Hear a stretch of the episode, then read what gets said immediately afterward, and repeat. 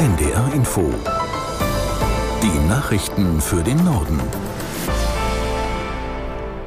Um 12 Uhr mit Benjamin Kirsch. Das Bundeskabinett hat eine überarbeitete Strategie für die Nutzung von Wasserstoff beschlossen. Danach verdoppelt die Regierung ihr selbstgesetztes Ziel für die heimische Produktion von klimaneutral hergestelltem Wasserstoff.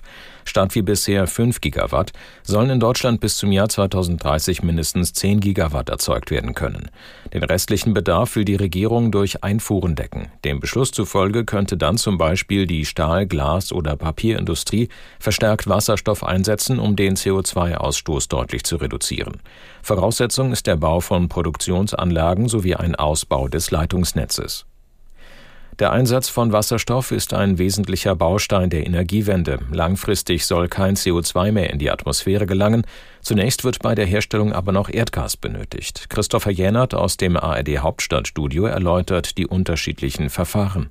Grüner Wasserstoff ist komplett klimaneutral, weil der Strom für die Produktion ausschließlich aus erneuerbaren Energien kommt. Hergestellt wird er mit der sogenannten Elektrolyse. Das heißt, eine Maschine spaltet Wasser in Wasserstoff und Sauerstoff auf. Grüner Wasserstoff ist also der Idealfall, aber vor allem in der Anfangszeit ist er nicht ausschließlich verfügbar. Deshalb kommt es da auf andere Varianten an. Grauer Wasserstoff wird zum Beispiel aus Erdgas hergestellt. Unter Hitze wird das Gas in Wasserstoff und CO2 aufgespalten und letzteres landet dann in der Umwelt. Dazu gibt es aber eine Alternative. Blauer Wasserstoff. Auch er entsteht zum Beispiel aus Erdgas. Das CO2 wird aber aufgefangen und unter die Erde gepresst.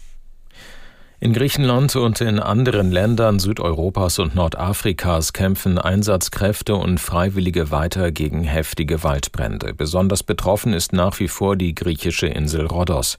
Dort vermelden die Einsatzkräfte jetzt aber auch Erfolge im Kampf gegen die Flammen. Johannes Tran aus der NDR Nachrichtenredaktion.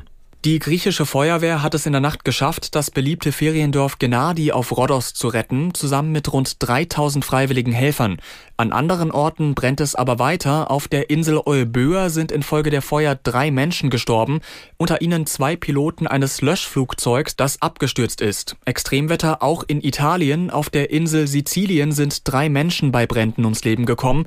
Und bei heftigen Unwettern im Norden des Landes sind eine Frau und ein Mädchen von umstürzenden Bäumen erschlagen worden worden.